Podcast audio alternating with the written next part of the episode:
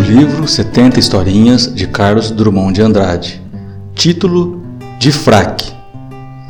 Ao ser convidado para padrinho de casamento, ia ponderar que é muito perder a fé, não lhe ficava bem participar de ato religioso.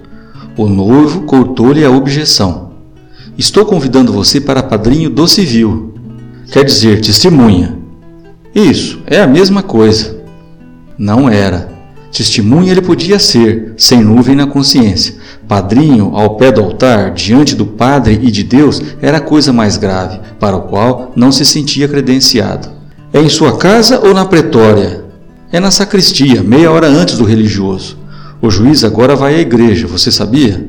Não sabia. Nunca soube nada antes dos outros, ou se sabe, esquece logo. Se o juiz vai à igreja, eu também vou para casar você. É uma alegria para mim. Para mim, então, nem se fala, disse o noivo. Uma honra. Deixa disso, a honra é toda minha. Bondade de você. De você. Vamos aos fatos. Você se casa simples ou solene, com aquele cerimonial todo? A coisa mais simples do mundo. Não vai ter fraque, vai. Que fraque, mané fraque?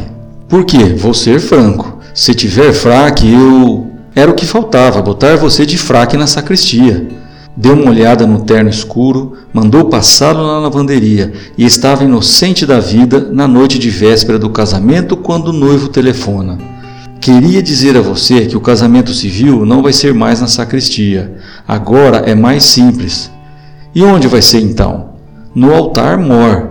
Ei, complicou. Pelo contrário, o civil e o religioso são celebrados ao mesmo tempo. Não entendi. O padre e o juiz juntos lá no altar? Não, só o padre, mas ele casa pelos dois, para simplificar mais a coisa. Lavra dois termos e um deles vai para o registro civil. Cada dia uma novidade, hein? É mesmo. Sendo assim, você vai ficar com os outros padrinhos ao lado do altar mor. Bem, eu já sei, já sei, não é religioso, mas também não vai me dizer que é ateu. Quem vai à sacristia não custa chegar até o altar, e depois você é do civil. Então está certo. Outra coisa, os padrinhos de minha noiva chegaram de São Paulo e trouxeram fraques. Acham que assim fica melhor, mais distinto. Não estava nos meus planos, mas fico sem jeito de contrariá-los. Não digo que você também precisa ir de fraque. Pode ir inteiramente a seu gosto. Mas se quiser, querer o que a uma hora dessas, eu não tenho, nunca tive esse balambandrã.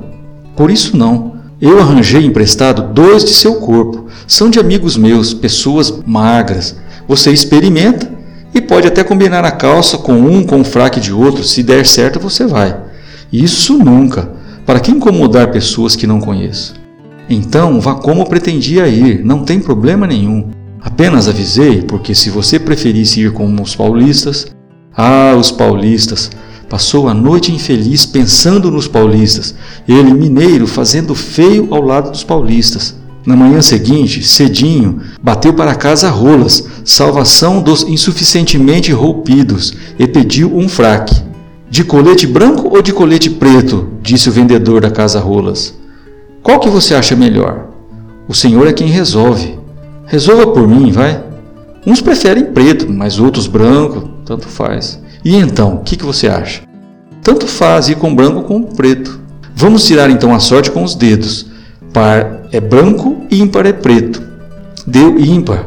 Aí o vendedor disse: Se eu fosse o senhor, ia com o branco. Usa mais. Os consultores são assim, só em último caso atendem à consulta. Pela primeira vez viu-se metido num fraque.